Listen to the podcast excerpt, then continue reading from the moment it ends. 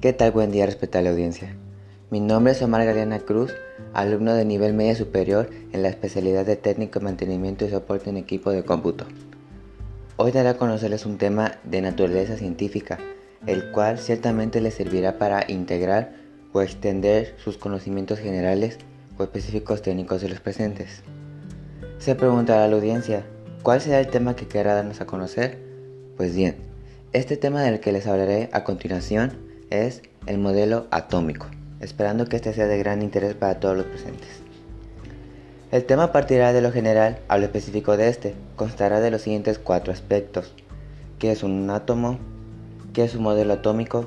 ¿Para qué sirve el modelo atómico? ¿Cuáles son los principios básicos del modelo atómico actual? Como primer punto del tema central, para abarcarlo como es debido, daré a conocerles qué es un átomo. Se le conoce a un átomo como la partícula más pequeña en que un elemento puede ser dividido sin perder sus propiedades químicas. En otras palabras, para entender un entendimiento más general y adecuado para la comprensión de todos los presentes, esto se refiere a que el átomo es una cantidad muy pequeña de algo. Como segundo aspecto que da al cierre a las generalidades del tema central, abordaré el siguiente aspecto, que es un modelo atómico. El modelo atómico es una representación estructural de un átomo que trata de explicar sus comportamientos y propiedades. Por lo tanto, consiste en representar de manera gráfica la materia en su dimensión atómica. Su objetivo de este modelo o modelos, ya que se actualiza constantemente, es que el estudio de este nivel material resulte más sencillo gracias a abstraer la lógica del átomo y trasladarla a un esquema. Existen dos tipos de modelos atómicos, el modelo atómico de Bohr y el de Bohr y Rutherford.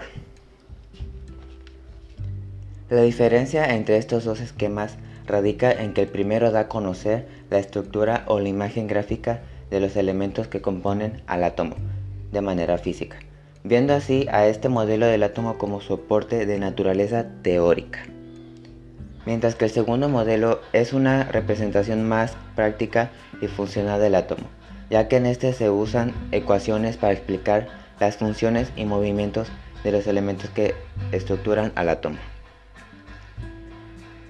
Tenemos como tercer aspecto para qué sirve el modelo atómico, el cual da apertura a las especificaciones del tema central. El modelo atómico sirve para comprender cómo sirve la materia y cuáles son sus reacciones para conocer los elementos y sus propiedades, conocer la dualidad de onda y la materia. Para eso se estudia, aunque es algo complejo, el entendimiento de este modelo, por la complejidad de sus reglas y ecuaciones. Estos modelos pueden ser muy prácticos para explicar las propiedades del átomo y el comportamiento de cada uno de ellos. Como cuarto y último aspecto específico del tema central, dando con esto el cierre del mismo, ¿Cuáles son los principios básicos del modelo atómico actual? Dando la respuesta a este cuestionamiento, conocerán cuáles son las bases y aspectos que aborda y analiza el modelo atómico más actual. Más actual. Estos principios son: número 1.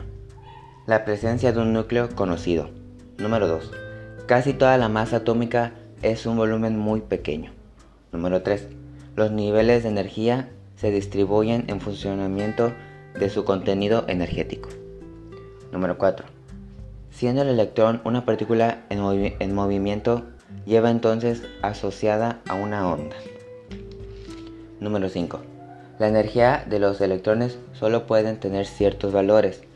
Está cuantizada. Número 6. El átomo tiene dos partes, el núcleo y la corteza. Número 7. Un orbital es la región del átomo en la que la probabilidad de encontrar un electrón con cierta carga es elevada. Número 8. El núcleo atómico. En el núcleo se encuentran los protones, que tienen carga positiva, y los neutrones, que tienen carga negativa. La masa del átomo se concentra en el núcleo. Número 9.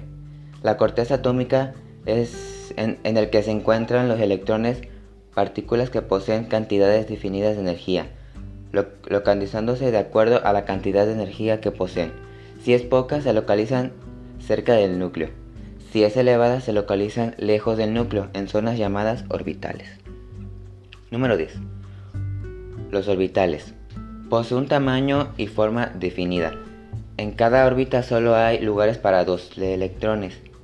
Los electrones se desplazan en estos con un movimiento de traslación alrededor, alrededor del núcleo. Número 11. Los electrones poseen además ciertos movimientos sobre su eje. Este movimiento se le conoce como spin. Los electrones de un mismo orbital poseen spines opuestos. Espero haya sido de su agrado este determinado tema que puede ser de mucha ayuda técnica para las personas que se están preparando en este nivel académico o superior a este, con el, con el objetivo de aportar al entendimiento y comprensión de estos determinados temas. Muchas gracias, linda tarde.